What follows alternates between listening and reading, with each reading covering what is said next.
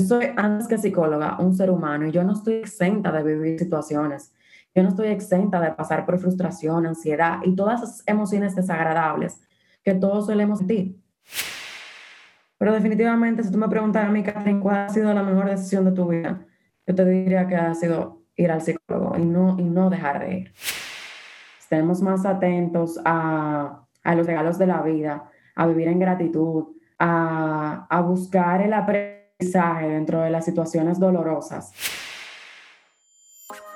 Bienvenidos al podcast Hazlo porque te quieres. Soy su host, Gaby Polanco. Este podcast es para quienes desean transformar sus vidas de adentro hacia afuera. Aquí comparto conversaciones abiertas, divertidas y sin filtro, acompañada de expertos y amigos, personas admirables con una historia interesante que contar. Profundizamos en temas de salud, fitness, bienestar, mentalidad, emprendimiento y mucho más. Ahora sintoniza y crezcamos juntos.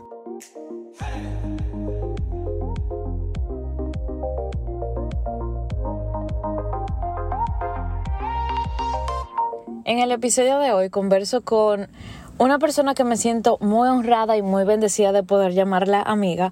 Hablamos de todo lo que tiene que ver con salud mental, sus inicios para dedicarse a la salud mental, por qué decide estudiar psicología, cuáles han sido esos retos que se ha enfrentado como psicóloga, cuáles han sido las, digamos, las mejores experiencias como, como psicólogo en su área y cómo ha podido emprender en la psicología en este país, a pesar de todos los tabús y de, digamos, todos los relajos que le han hecho al, al profesional en psicología, que es una persona que es vaga, que es una carrera que no tiene futuro y demás. De verdad me siento me siento muy emocionada porque creo que van a obtener muchísimo valor de este episodio. Recuerden que sería un inmenso placer para mí poder compartirles en mis redes sociales cuando taguean al podcast o cuando taguean a mi cuenta personal que es Gaby Polanco A o la del podcast que es Hazlo porque te quieres. Solo para que tengan un poco de contexto de lo que está pasando ahora mismo en este preciso momento, estoy grabando la introducción del podcast en el carro, acabo de llegar al trabajo, estoy súper retrasada, o sea, son las 4 y 14, yo debería entrar a las 4, pero realmente tenía que hacerlo ahora porque en el día no me dio tiempo y lo estoy haciendo desde mi celular, desde el blog de notas del celular, o sea que todo, todo esto es porque yo quiero publicar el episodio lo antes posible. Y hoy es martes, ya es el día de publicar el podcast. Pero en tal caso, solamente para que sepan, no se rindan a sus sueños. Oigan los carros, yo estoy en el carro, por eso que se escucha tanto tráfico y tanto sonido. No se rindan a sus sueños. Trabajen a pesar de las adversidades. No importa si lo tienen que hacer y que no quede, que no quede perfecto. Es mejor hacerlo a esperar el momento perfecto que probablemente nunca va a llegar. Mi momento perfecto hoy mm, no sucedió. En el fin de semana yo me dediqué mucho a mi familia. Ayer estaba súper ocupada, en las semanas me la paso súper ocupada con clientes. De verdad estoy súper agradecida por por el trabajo que tengo, pero no quería dejar que eso me detuviera en este pequeño proyecto personal que tengo, que es el podcast. Sin más, con eso termino la introducción. Espero que disfruten y que puedan que puedan conectar un poquito más con Catherine, porque yo a ella la admiro desde hace mucho tiempo de las redes sociales y desde que hablé con ella, desde que conecté con ella y cuando la conocí en persona, yo dije, no, yo tengo que, tengo que apreciar más este momento porque estoy hablando con un ángel. Espero que lo disfruten. Hola Gaby, gracias por esas lindas palabras, de verdad que para mí es un placer estar aquí contigo y que sepas que la admiración es mutua, haces un excelente trabajo y siento que así mismo como nosotros estamos trabajando para que eh, estos eh, estigmas de la salud, de la salud mental, pues estos tabús vayan como con el tiempo, se vayan derribando. Asimismo, yo pienso que tú estás haciendo un trabajo excelente en cuanto a la parte física. Algo que yo le pregunto a cada persona que yo invito al podcast es eh, una pregunta súper simple, pero que creo que pone a pensar a cualquier persona y es, ¿qué tú estás haciendo esta semana? ¿Qué tú estás haciendo este mes? Por el simple hecho de que tú te quieres? ¿Cuál es ese reto que tú estás enfrentando? ¿Cuál es esa, esa situación que tú dices, yo lo voy a hacer porque yo me quiero, cueste lo que cueste? Bueno, te puedo decir que uno de los retos que ahora mismo a nivel personal tengo, y que de hecho lo conversaba en terapia con, con mi psicóloga, es precisamente descansar, tener más tiempo de descanso, tener, tener tiempo eh, para mí en ese aspecto, pues en el día a día, el afán del día a día y eso tiene que ser parte de tu rutina, así como trabajar también es parte de tu rutina. Eso es algo que no te voy a negar que me ha costado, pero que lo tengo súper pendiente. Me ha tocado poner límites claros, sanos, pero que son saludables para mí. Totalmente. Algo que yo también comenté la semana pasada es que lo que yo estaba haciendo la semana pasada y que sigo implementando es lo mismo, priorizar mi descanso principalmente para poder optimizar mi tiempo de trabajo, porque yo llego muy tarde en la noche, llego súper cansada y en la noche quiero avanzar todo lo que no pude avanzar en la tarde y al final, eh, al otro día en la mañana amanezco súper cansada y no puedo ni siquiera terminar lo que dejé a medio talla, a medianoche. Entonces, lo primero es dormirme temprano, preparar mi cena, hacer lo más que yo pueda, optimizando mi tiempo, siendo eficiente en la noche para despertarme temprano con energía para poder hacer y completar lo que estoy haciendo o cualquier pendiente que tenga. Yo pues, no quiero que se me olvide, es ese mismo tema que tú acabas de mencionar de que tú como psicóloga tienes un, psicólogo que o sea, tú vas a tu terapia, tú acudes a tu terapia y me parece súper interesante que no es únicamente el, el, hecho de, ah, bueno, yo tengo el conocimiento, yo no necesito ayuda de nadie, absolutamente. Pasa igualmente con nosotros los coaches, pasa con los atletas, los atletas de alto rendimiento, atletas que tienen años desde niños practicando algún deporte, no han llegado a donde están por el simple hecho de que una persona los ayudó, también porque ellos sabían lo que estaban haciendo. Ahora, ellos necesitaban tener a alguien ahí que aunque ellos supieran lo que ellos estaban haciendo y que ellos estaban haciendo la cosa correcta, tenían a alguien ahí como un, un, backup, como alguien que te está asegurando que tú estás haciendo la cosa bien. Pero eso es algo que yo te quiero preguntar más adelante, que tú me, me indagues un poco. Pero primero, quiero que tú te introduzcas, que tú digas quién tú eres para la persona que probablemente están viviendo debajo de una piedra, porque si a esta altura de juego ustedes no saben quién es Catherine Castro, ustedes no saben quién es Embrace the Talk, tienen, de verdad, tienen que revisar sus redes sociales, porque, Catherine, ¿quién eres? ¿Qué haces? ¿Por qué? ¿Por qué más que todo empieza eso de Catherine slash Embrace the Talk? Bueno, pues eh, me presento, mi nombre es Catherine Castro, yo soy licenciada en psicología, tengo una maestría en neuropsicología, mindfulness e inteligencias múltiples y ahora estoy haciendo otra maestría en el bienestar emocional. Conjuntamente con eso, pues acabo de iniciar un diplomado que ya estoy terminando sobre los TCA, los trastornos de, de la conducta alimentaria. Eh, yo tengo ya, yo me gradué en el 2015 de psicóloga en la Pucamaima y bueno, pues obviamente, eh, obviamente no te puedo ni contar la cantidad de pasantías, supervisiones y demás que yo tuve que desarrollar durante la universidad y luego de la universidad. Y te puedo decir a ti que como yo me gradué de psicóloga general al principio, porque yo quería ver todas las áreas, eh, yo estaba como muy perdida, si me iba por la parte de, educativa o si me iba por la parte clínica, porque me gustaban como, como las dos cosas de los mejores mundos, hasta que finalmente me decidí que la pandemia realmente fue lo que me llevó a dedicarme exclusivamente a la parte clínica, porque yo durante 10 años eh, fui maestra también, aparte de eh, terapias por la tarde con supervisión y demás, pero ya me hice independiente. El proyecto de Inverso que empezó conjuntamente cuando yo inicié mi maestría. Y yo dije, bueno, yo quiero ir haciendo algo, conjuntamente yo voy aprendiendo también. Embrace the Talk inicia porque yo sentía la necesidad de educar a las personas y hacerlo desde una base científica, hacerlo desde una base realista, hacerlo desde una base estudiada, pues hoy en día, lamentándolo mucho, vemos que estamos sobreexpuestos a lo que se llama la sobreinformación. Y no necesariamente todo lo que leemos, escuchamos, es sano para nosotros a nivel de bienestar, a nivel de bienestar y el bienestar emocional, físico, y comienza desde nuestra mente. Entonces, obviamente, no te voy a negar que Embrace the Talk nace también por mi historia personal. Yo pasé por cinco años de mi vida un trastorno alimenticio llamado bulimia y luego llegué a una anorexia y pues yo viví todo un proceso terapéutico por esa parte, pero en todo el proceso terapéutico también fui conociendo la raíz de los porqués. Yo hacía ese tipo de cosas. Si las personas piensan, por ejemplo, en el tema de los TCA, que son trastornos de la conducta alimentaria, que es porque la gente está llamando la atención o es porque está haciendo show, y eso no solamente se ve en los TCA, eso se ve mucho en cuanto a un diagnóstico que una persona puede estar experimentando y no lo sabe. Y siempre hay un mundo. Y Embrace Talk nace a través de mi historia personal y mi necesidad de educar a las personas, psicoeducar, eh, desde una parte realista, más que, más que eh, positiva, porque debemos saber que estar 24/7 positivos, eso no es sostenible.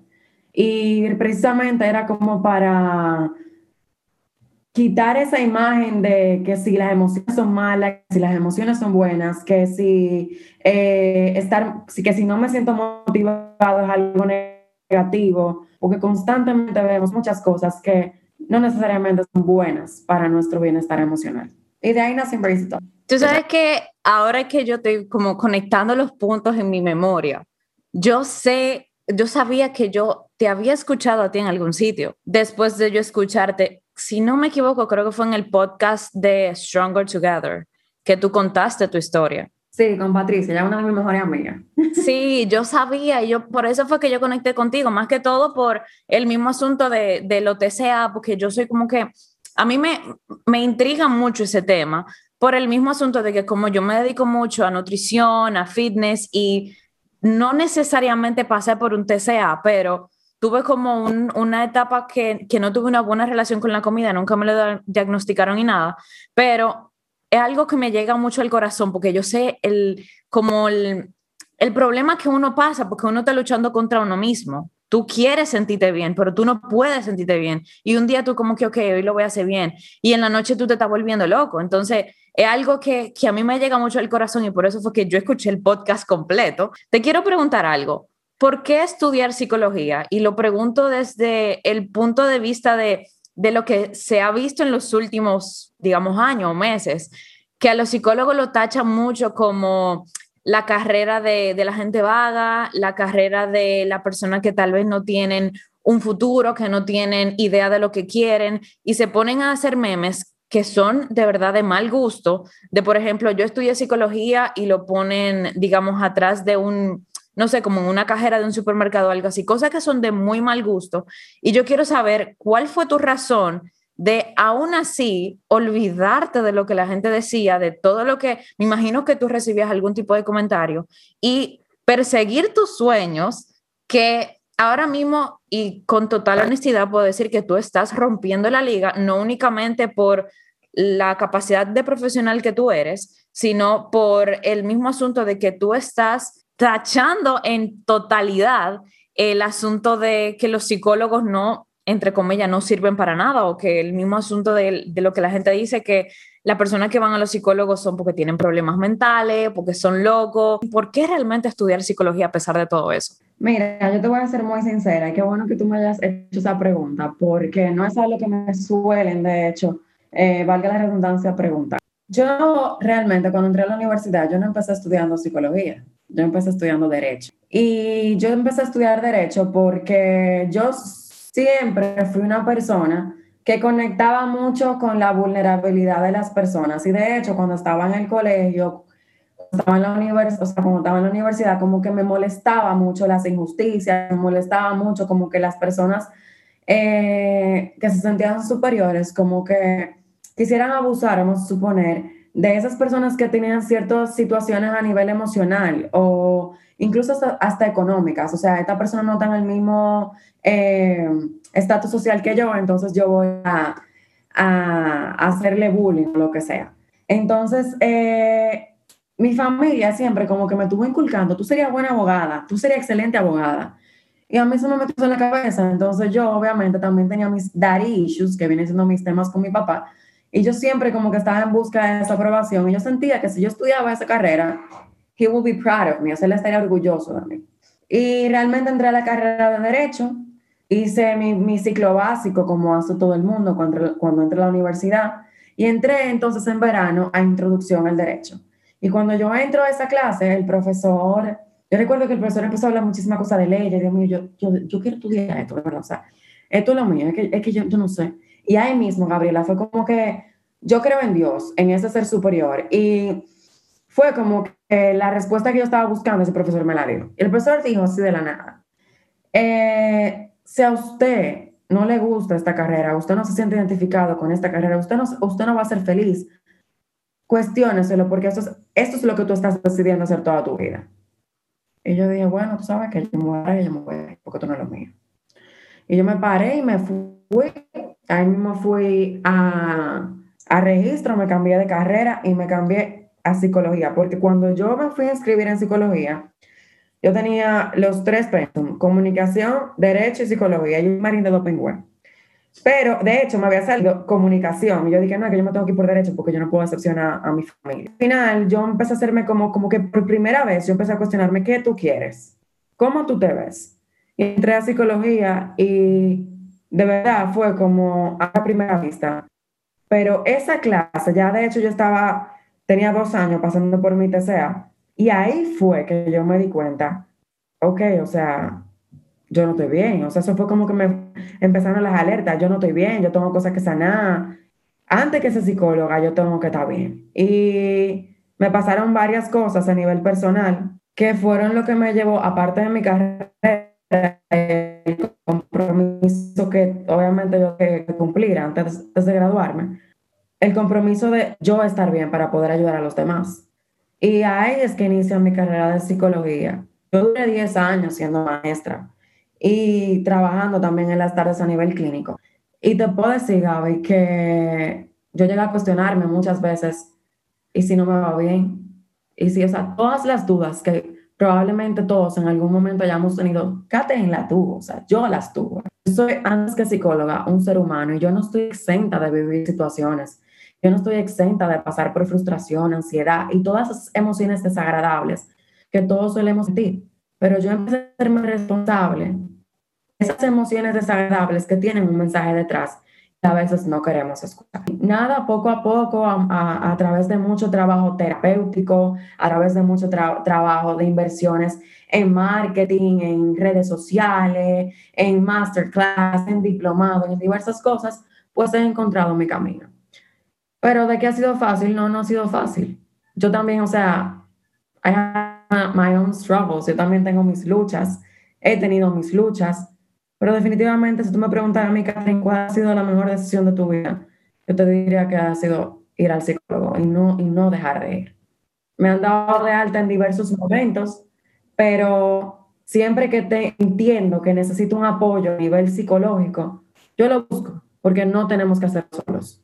Yo me acuerdo que la primera vez que yo fui un psicólogo fue para entrar a la universidad, porque yo no sabía qué carrera yo quería. Y yo venía con mil ideas que ninguna se relacionaban y mi mamá me dijo, ok, vamos al psicólogo, vamos a hacerte el test vocacional. Para mí, o sea, eso fue como que a mí se me cayó el mundo cuando ella me dijo que yo tenía que ir a un psicólogo. Yo me sentía como que no, ya yo no sirvo para nada, ya yo voy a ser un fracaso, yo voy a tener que, o sea, yo tengo problemas mentales, yo tengo que, ir a un psicólogo cuando ninguno de mis amigos van a ningún psicólogo. Y en realidad, el tabú de ir al psicólogo está en la cabeza de cada uno. Porque si, o sea, si tú te pones a hablar así ya más a confianza con personas que tú te relacionas día a día, es muy probable que de 10 personas, 8 han ido a un psicólogo. Y yo estoy diciendo un número al azar, pero cuando tú no has ido o cuando tú no hablas el tema, tú crees que nada más eres tú. Lo puedo decir, yo soy súper bendecida de que en mi casa yo tengo a mi mamá, que mi mamá me escucha, me da lo mejor el consejo del mundo. Yo con ella puedo desahogarme, cualquier cosa que yo tenga, cualquier problema ella me ayuda en absolutamente todo. Pero ese es mi caso. Yo no me imagino mi vida si mi mamá tuviese otra personalidad, si mi mamá tuviese otra capacidad, de tanto de profesional como de coach. No me lo imagino porque a ella yo la tengo 24/7, la tengo a las 9 de la noche cuando llego del trabajo súper agobiada, la tengo a las 7 de la mañana cuando me tengo que despertar cansada y ella me ayuda y me, me da la motivación. Ahora, una persona que no tiene esa ayuda, ese soporte, que al contrario, tiene personas que les restan en su vida y que lamentablemente no han encontrado la forma de cómo alejarse de esas personas, tienen que buscar ayuda. ¿Cómo dentro de tu capacidad y dentro de tu profesión, cómo tú le, le invitarías a una persona que vaya a un psicólogo por primera vez? A nadie se le puede obligar a ir a un sitio que no quiere ir. Eso es lo primero. Yo no puedo ayudar al que no quiere ser ayudado. La, persona tiene que entrar en conciencia de que algo no está bien. Obviamente, si ya hay situaciones mayores que, que son a nivel eh, de ideas suicidas o intentos de suicidios, ya sí, obviamente, las familias deben tomar acción en eso porque es evidente que esta persona no está en, en la suficiente conciencia en ese momento para tal vez identificar que necesita ayuda. Fuera de una persona que entienda y diga, yo soy así, es una persona que no está dispuesta a cambiar y esa persona primero tiene que verlo. Hay una frase que yo digo mucho, es la siguiente. A terapia no va quien tiene problemas. A terapia va el que quiere resolverlos, porque todo el mundo tenemos problemas. A terapia no va una persona que está loca, a terapia van las personas que son lo suficientemente maduras para, para hacerse cargo de sus propias emociones. Entonces, de esta manera es que yo pudiese invitar a las personas a iniciar un, un proceso terapéutico si entienden que están viviendo situaciones de ansiedad, si entienden que están viviendo situaciones de patrones comportamentales que han, venido de generación en generación, de personas que están siendo violentadas a nivel emocional y físico y lo han podido identificar, de personas que se sienten con baja autoestima. O sea, es que la psicología es una ciencia que tiene, obviamente, varias gamas de diversidad. Y aquí también el profesional de la salud mental tiene que ser muy precavido, porque yo soy neuropsicóloga y yo manejo neuropsicología y mindfulness. Y yo me tengo que enfocar en esas técnicas. Yo no puedo, o sea, yo no puedo querer enfocarme ahora, a ah, Catherine, en TCA. Yo tengo un diplomado, pero eso no es una especialidad. Yo busco apoyo incluso con colegas, por ejemplo, como Paulina Prida, que es especialista en los TCA, para que hagamos un eh, trabajo multidisciplinario, que es lo ético y es lo correcto. Cada quien tiene que conocer sus límites. Y también las personas como tal, cuando vayan a identificar qué es lo que le está pasando, que busquen personas preparadas, o sea, profesionales de la salud mental, especializados en el área de lo que ellos están buscando. Porque si a mí me dicen, Catherine, mira, eh, yo tengo que trabajarme, vamos a suponer, trastorno alimenticio, o yo tengo que trabajarme un diagnóstico de, de depresión, por ejemplo, esa no es mi área. Yo puedo hacer el trabajo conjuntamente una persona que está especializada ahí, pero esa no es mi área. Y yo como profesional tengo que también conocer cuáles son mis límites.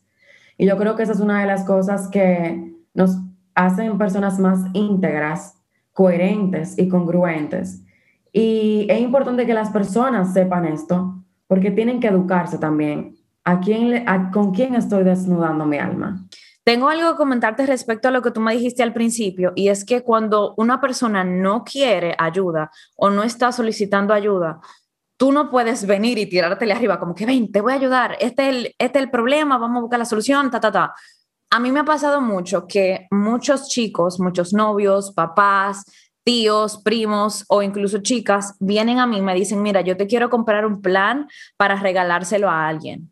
Yo no vendo planes nutricionales, yo no vendo mis servicios para regalárselo de sorpresa a alguien. Este es su número, tú le escribes y tú le dices que tú vas a ser su coach. Pero yo no hago eso, porque si esa persona no es capaz de escribirme a mí para, cualquier tipo de ayuda, para cualquier tipo de asesoría, para una pregunta, yo no puedo venir y tirármele arriba, escribirle por WhatsApp, llamarlo por teléfono, entre comillas, para ayudarlo cuando esa persona ni siquiera lo ha pedido.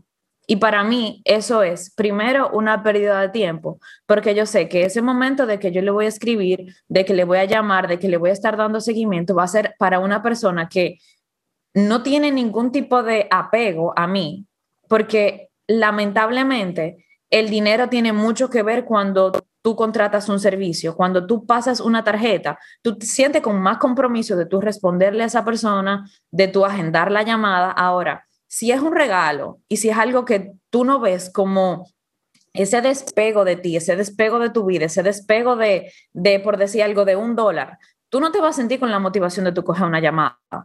Entonces, es el mismo caso para cualquier servicio y para cualquier profesional. Una persona que no quiera algo, tú no puedes regalarle, eh, mira, te voy a regalar un día de spa. ¿Por qué yo voy a ir un día de spa si yo realmente ni te lo pedí, ni en ningún momento dije que lo quería. Ahora, si tú me dices, no, mira, yo tengo en mi wish list que quiero una consulta con Catherine. Ok, tú me lo regalas a mí de cumpleaños, pero no de sorpresa, así de la nada, de que un día yo te dije que estaba triste y ahora tú me regalas una consulta con Catherine. No tiene que ver una cosa con la otra. Eso era una cosa que te quería decir. Otra cosa, respecto a lo que tú decías al, al final sobre tener algún tipo de colaboración con colegas, es algo que yo también promuevo y hago con cada una de, o sea, con cada persona que yo me reúno, yo por eso mismo tengo las llamadas gratuitas, porque para mí es sumamente importante yo sentarme con esa persona y evaluar en qué yo sí puedo ayudar y en qué yo no puedo ayudar. Y yo he declinado muchísimas clientas porque yo le digo, mira, tú primero tienes que ir a donde un psicólogo porque realmente mi trabajo no llega hasta ahí. Yo te puedo crear a ti el mejor plan nutricional, que tú no tengas ninguna carencia en nutrientes, que tú te sientas mejor, que tú puedas lograr tus metas. Pero aquí arriba, yo no entro aquí arriba. Aquí arriba es otra persona. Esa no es mi profesión. Soy apasionada, hablo mucho de que la salud mental es súper importante, pero yo no puedo trabajar con una persona. O sea, a mí no me cabe en... Mi, mi dignidad no, no llega ahí, a que yo diga como que sí, yo te voy a ayudar en eso.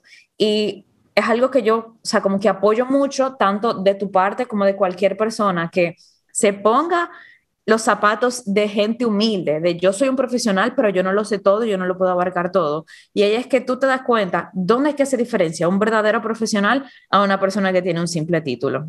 Conecto mucho con eso que tú dices, sobre todo el hecho de colaborar, colaborarnos siempre uno con otros. Y de hecho yo tengo mi podcast también, pero mi podcast es exclusivamente para profesionales de la salud mental, o sea, personas, para que las personas puedan, obviamente, no me sentí identificada con Catherine, por ejemplo, pero me sentí identificada, voy a decir el nombre de una colega, con Priscila Montero, por ejemplo. Entonces, Priscila trabaja bienestar emocional, Priscila trabaja eh, salud, eh, clínica y salud. Entonces, no me identifique con Catherine, pero me identifique con Priscila y quiero ir porque al final se trata de promover salud mental. Al final se trata de que entendamos que juntos somos más fuertes, pero cada quien conociendo sus límites. Y, y quiero como que no, no quiero mencionar algo muy importante, y es que yo decía al principio que hoy en día estamos muy expuestos a lo que es la sobreinformación. Y yo no quería mencionar esa parte de que, señores, no es real no es real que siempre vamos a estar positivos, no es real que siempre vamos a estar motivados, no es real que siempre vamos a estar bien. Todos eso son ideas irrealistas, todos esos son ideas incoherentes, eh, falta de lógica y ciencia.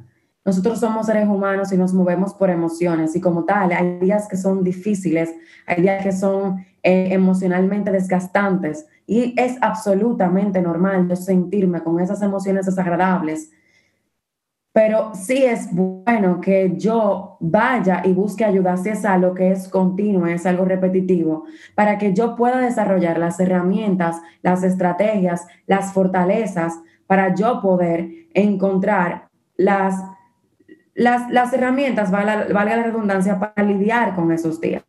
Pero también haciéndome saber que es completamente válido yo tener días así y sentirme mal, triste, eh, ansioso, con malestar emocional. Porque que mira, Gaby, yo hago siempre este como este punto. Y es que las redes sociales son la punta del iceberg. Eso es lo que se ve. Pero la salud mental no se ve en fotos. Y nosotros idealizamos a veces imágenes, personas, eh, situaciones, porque estamos viendo algo pero nosotros no conocemos el trasfondo de lo que hay detrás de esa foto, por ejemplo. Y por eso yo siempre he dicho que ten cuidado a quien tú pones en tu pedestal, porque en ese pedestal no puede estar más nadie que tú y que Dios. Tú puedes buscar personas que te motiven, sí, pero hay una diferencia entre idealizar y buscar motivación. Totalmente, totalmente. Te quería preguntar, porque me causa mucha curiosidad cuál es el, tipo de paciente o el perfil de paciente que más acuden a tus consultas y cuál cuáles son esos problemitas o esas situaciones que, con lo que ellos se lidian más a menudo. Bueno, mira, yo trabajo, eh, obviamente, yo trabajo la parte neuropsicológica. Yo le explico siempre mis pacientes, porque para mí es muy importante que mis pacientes vayan entendiendo su proceso terapéutico lo más aplatanadamente posible. Lo trato de hacer porque realmente el vocabulario psicológico un poco complejo. Eh, pero mira, van personas con baja autoestima, eh, personas que se les dificulta poner límites, eh, personas ansiosas y a través del mindfulness, por ejemplo, yo le doy técnicas y herramientas eh, pero básicamente muy enfocado al ser, o sea, autoestima, autoconcepto, autoimagen, eh, heridas, de, heridas de infancia que están ahí bloqueadas en lo que son las amígdalas cerebrales. Es que el cerebro es un mundo, lo que pasa es que el cerebro es un músculo como cualquier otro. Lo que pasa que como no se ve, nosotros no le prestamos la debida atención y ahí inicia todo. Entonces, básicamente son el tipo de pacientes que yo veo no, cuando entiendo que yo necesito colaboración en algún tema en específico con algún colega para trabajarlo de la mano, también lo hago. Tengo un equipo de personas que trabajan conmigo en distintos temas y tenemos lo que se llama el, el proceso multidisciplinario a través de informes y demás. Y básicamente eso para, para hacer el trabajo como debe hacerse, que es ético y profesional. Mira, algo que yo he leído muchísimo y he escuchado en podcast y en audiolibros es que nosotros somos el resultado de nuestro pasado, y no lo digo de mala forma, pero por lo menos cosas que yo he visto que mucha gente dice es que nosotros somos el resultado de nuestro pasado, pero sobre todo de nuestro enfoque ante el mismo. Y realmente, ahí vi que me dijiste que sí, realmente, como te digo, yo no lo digo de mala forma porque nosotros somos el resultado de las, vivencias y de las experiencias que nos han moldeado para bien o para mal en las personas que somos hoy. Pero definitivamente nuestro enfoque siempre puede cambiar, porque nosotros en el presente tenemos el poder de todo lo que entra en nuestra mente, de todos los pensamientos que entran, los que se quedan y los que salen. No sé si en español se le dice curación del trauma o trauma healing. En inglés sé que, se le dice trauma healing, pero yo creo que el trauma healing es un paso sumamente importante a la hora de, nuestro, de nosotros mejorar nuestra relación con el pasado y nuestra relación con nuestro presente y con nuestro futuro. Y por lo menos dentro de las cosas que yo he leído y he escuchado es que la mejor forma de nosotros curarnos de, de ese choque emocional que fue el trauma, que pudo haber sido un choque, eh, un choque automovilístico, caerse de una bicicleta, un divorcio, la pérdida de alguien, una ruptura amorosa. La razón principal o el, el paso principal que una persona tiene que dar es enfrentarse a ese trauma. Y es algo que, como tú misma mencionas, esas cositas que uno ve como que hay en la infancia, que pasó tal cosa, que pasó tal otra, son de las principales razones, por no generalizar, por la cual una persona puede estar enfrentando algo. Y quisiera, quisiera que tú hablaras un poquito más de esto. Realmente, más que ser el resultado de nuestro pasado, nosotros somos el resultado de, de nuestra crianza de nuestra crianza, nuestras experiencias, eh, la interpretación que nosotros pudimos haber también dado a esa experiencia, porque existen, por ejemplo, lo que son las familias, ¿verdad? Y, las y la familia está compuesta por hay mamá, hay familias que son de hijo único, pero hay familias que tienen dos hijos, tres hijos, y cada, cada hijo va haber experimentado lo mismo, pero cada quien lo interpretó de manera diferente y cada quien se le pudo haber creado un trauma de una forma diferente según lo que interpretó. Entonces, es importante entender en este aspecto que no necesariamente porque tú y yo hayamos vivido lo mismo o cosas similares, ay, por ejemplo, amigos, ay, a mí también me pasó eso, pero eso no es nada. A ti no fue nada, pero para mí sí pudo haber sido algo. Entonces, es importante entender que cada quien tiene su proceso, que esto no se trata de velocidad, que esto no se trata de una carrera y que cada quien sana en su tiempo, que el tiempo no cura nada. Es lo que tú hagas en el tiempo y cómo tú inviertas en tu crecimiento lo que va a hacer que el tiempo sane. Entonces, ciertamente sí, a nivel eh, de nuestro cerebro, nosotros tenemos lo que se llaman nuestros tres cerebros, que son el cerebro reptiliano, que es el, el que se encarga de la supervivencia, de las necesidades básicas, la respiración, em, También tenemos lo que se llama el cerebro neocórtex, que está en el hemisferio izquierdo, que viene siendo nuestro cerebro racional, por así decirlo, decirlo el que busca la, lógica, el que se encarga del lenguaje, etcétera, etcétera. Y luego nosotros tenemos el cerebro límbico, que viene siendo como el cerebro emocional, que es ese que a veces como que, que el que se dispara, el que a veces se toma como la, el que toma la decisión. Nosotros no entendemos por qué reaccionamos como reaccionamos, pero dentro de ese cerebro nosotros tenemos unas pequeñas cositas que se llaman amígdalas cerebrales, que suelen bloquear eventos y vivencias que nos pudieron haber eh, marcado en el pasado y nosotros como forma de protección lo que hacemos es bloquearlo. Y esa herida sigue ahí. Y hay veces que tú reaccionas ante una situación y tú no entiendes por qué, pero es porque no está sano. Entonces, todas estas cosas son sumamente importantes entenderlas y saber que nuestro cerebro tiene un funcionamiento importante en nuestro bienestar, por no, por no decir que el 100%, yo lo, lo catalogaría como un 95%, o sea, primero tu mente, luego tu, tu, tu cuerpo y luego tu parte espiritual, o sea, estamos compuestos por mente, cuerpo y espíritu. Y las tres deben trabajarse en importancia, pero tú no vas a tener ningún resultado físico, primero, si tú no te trabajas tu mente tú no vas a tener ningún resultado profesional porque cada vez que tú tienes un logro, tú te sientes como mal por haber tenido ese logro. Y es como que tú sientes que tú no te lo mereces, pero ¿por qué tú sientes que tú no te lo mereces? ¿Qué te ha pasado en tu vida? ¿O qué pasó en tu infancia que tú entiendes que tus logros no tienen ningún tipo de importancia? O sea, es más profundo de lo que pensamos y nos convertimos nosotros en ese, en ese, en ese propio enemigo y nos autosaboteamos y no entendemos por qué. Y todo tiene una razón de ser científica y comprobada.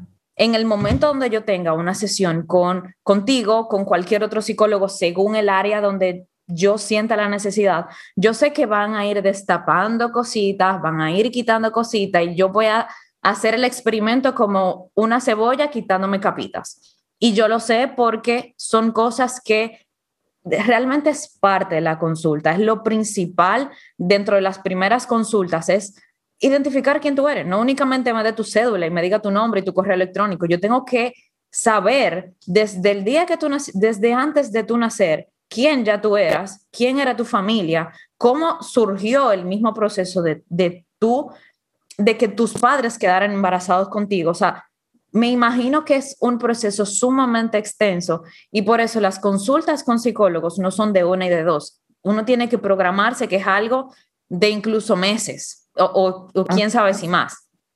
Porque son cosas que en una hora, en hora y media, tú no vas a destapar y mucho menos, eh, ah, vamos a hacer un plan de un mes. En un mes tú no me vas a, a descifrar a mí en la totalidad. Y por último, bueno, por penúltimo, que quiero preguntarte, así con total honestidad, ¿qué te gustaría que cambiara en el mundo o en la industria de la salud mental? ¿Qué me gustaría que cambiara? Uf, esa pregunta está profunda. La competencia. Eh, a, nivel de salud mental, yo diría que como que esa mentalidad de que juntos somos más fuertes, juntos podemos colaborarnos más, que no somos competencias, somos, somos colegas, que no tenemos la necesidad de vasellar uno con otro, sino que todos estamos interesados en el mismo fin y en apoyarnos con, unos con otros. Y en el mundo, yo quisiera que hubiese más compasión, más amor, más respeto, más amabilidad, porque el dolor no es visible y tú no sabes las batallas que están lidiando cada persona. Y hay veces que cuando yo tengo mucho sin una persona, lo primero que yo le digo es, tú si estás flaco o tú si estás gordo. Ay, pero ese, ese color de cabello no te queda bien, por ejemplo. Pero ¿qué tiene positivo esa persona que tú pudieras decirle, diferente a eso que tú le estás diciendo. Yo quisiera que hubiese más cuidado en las palabras, porque a las palabras no se las lleva el viento. Las palabras marcan, hieren, tienen la capacidad tanto de curar como de herir, tienen la capacidad tanto de edificar como de destruir. Y eso es lo que yo quisiera. Yo quisiera que hubiese más amor para englobarlo todo en una palabra. Algo que yo vi el otro día, ya va súper de la mano con eso que tú mencionas, tanto del amor y la empatía, y es que cuando tú le vas a decir algo a alguien, no le digas en directo lo que está haciendo mal, dile lo que está haciendo bien para que esa persona, por consiguiente, continúe haciendo eso y siga mejorando. Para concluir, quiero preguntarte que me digas, por lo menos que nos des una pista a todos, ¿para cuándo el libro? Gabriela. Claro, ¿para cuándo The Embrace the Talk Book? Si tú no lo tenías en plan, tienes aquí la primera compradora en preventa por el mismo formato de Instagram, que es, vamos a decir, una foto a la vez, una página a la vez. Tú no tienes como esa secuencia de temas que yo como apasionada de la psicología, apasionada de la mente, apasionada de, de la superación personal, quisiera tener como esa secuencia principalmente de una persona que yo admiro tanto. Sé que te agarré desprevenida, muy desprevenida, pero eso era lo que yo quería, que tú me fueras con, con, total honestidad, porque yo sé que yo no soy la única que voy a estar esperando una, un pedacito, aunque sea un 0.05% de tu cerebro. Y vale muchísimo y tú vas a continuar con, con tu propósito de, de seguir hablando y educando de la salud mental. De verdad que te agradezco mucho eh, tus palabras. tú no te imaginas, a veces, a veces uno quiere tirar la toalla, Gaby. Y vuelvo y repito, soy humana antes que ser psicóloga, soy humana antes que tener un título. Eh, y algo que a mí, no, a mí, yo siempre le pido a Dios que nunca se me olvide, es no me quites. O sea, siempre me consciente de que antes que cualquier cosa, yo tengo un corazón y, y, y, y dar ese amor. Yo creo que yo elegí una carrera que más allá de la vocación, yo tengo la capacidad de tocar mentes, pero más que todo corazones. Y eso es lo que a mí me mueve. Y, yo voy al psicólogo también. Yo tengo mis procesos, tengo mis luchas. Eso no me hace mejor ni peor profesional, simplemente me hace ser humano como tú, como yo. Si tú estás pasando por alguna situación, no te sigas dejando para después. No tienes por qué hacerlo solo no estás solo. Hay muchos profesionales buenos allá afuera que pueden ayudarte a salir de donde tú estás. Y miren, a veces uno piensa que, que está solito. Y miren, por ejemplo, lo que me acaba de decir Gaby de lo del libro. Y yo le puedo decir que hace tres días yo le estaba diciendo a mami, no sé si seguí. y recibí una respuesta que necesitaba escuchar. Estemos más atentos a los pequeños detalles estemos más atentos a, los regalos de la vida, a vivir en gratitud, a, a buscar el aprendizaje dentro de las situaciones dolorosas, porque no se trata de no vivir el duelo, sino de reconciliarnos con lo que estamos viendo en el reflejo y en el espejo, perdón, en ese reflejo que vemos. Y todo inicia desde ti. Y si tú no empiezas por ti, siempre vas a estar esperando que los demás llenen esos vacíos tú tienes todas las capacidades de poder llenarlos cuando tú te atrevas a empezar esa relación tan importante que inicia contigo. Yo venía a esta conversación con Catherine con muchísimas expectativas y les juro que las superó todas. Pueden conseguir más información de Catherine, pueden saber más de sus servicios, más de su filosofía y de todo el, contenido que ella aporta de manera gratuita en su página de Instagram que es Embrace the Talk. Voy a dejar toda la información en la caja de descripción. Igualmente ella en su Instagram, en la biografía de Instagram, tiene un link donde aporta muchísimas, muchísimos recursos donde pueden obtener también más información y más inspiración para mejorar su salud mental.